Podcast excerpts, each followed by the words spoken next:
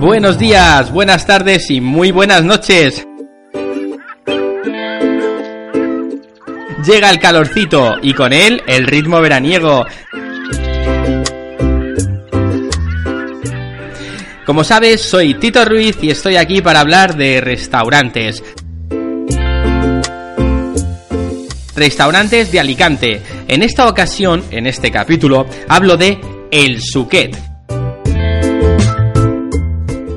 Recomiendo este restaurante, querido oyente, porque llega el buen clima y en su terraza estás increíblemente a gusto.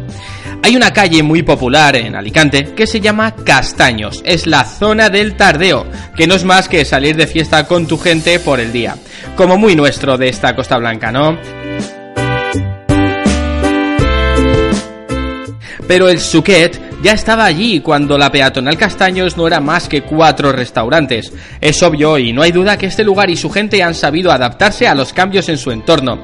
Por ejemplo, con su cocina ininterrumpida, que no la cierran, para cubrir esa necesidad de quien se deje caer cuando le plazca donde el turista que busca lo más representativo de nuestra cocina alicantina pueda degustar producto autóctono.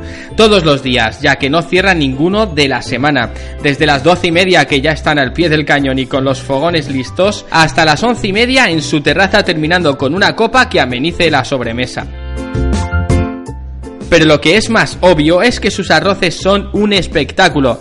En mi visita al restaurante, esto lo cuento como anécdota, me comentó Martín Canto, su jefe de cocina y mano derecha de Rodolfo de Paz, quien siempre estuvo allí al timón, que este lugar está catalogado como uno de los 10 mejores restaurantes para comer arroz de la comunidad valenciana.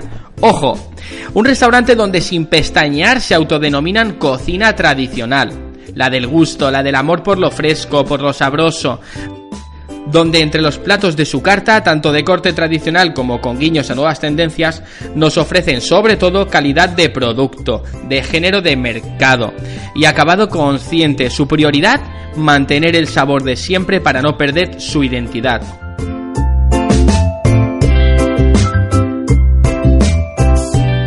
Platos recomendados de su carta que pude ver cómo los elaboraban y posteriormente probar.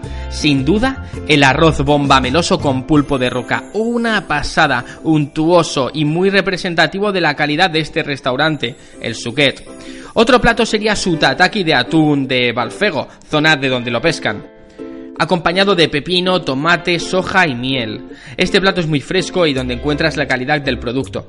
Una típica pericana de la montaña de Muro de Alcoy y como no uno de los mejores panes del horno antiguo de Benimagrel. Sus gambas rojas con salteado de hortalizas al wok, un guiño a Asia con género local y las que pueden ser las mejores ostras, las Guillardó, o una de las mejores piezas de su vaca gallega, el entrecot, que lo hacen marcado y laminado, en fin, un espectáculo.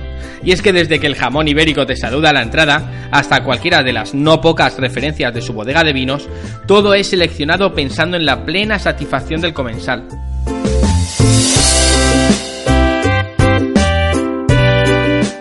Como anécdota del lugar, es su archiconocida ubicación, la antigua juguetería Rico, que es referencia local, y lo sabe quien conoce bien la historia de la provincia, un sitio que guarda un recuerdo entrañable en la memoria de nosotros, los alicantinos.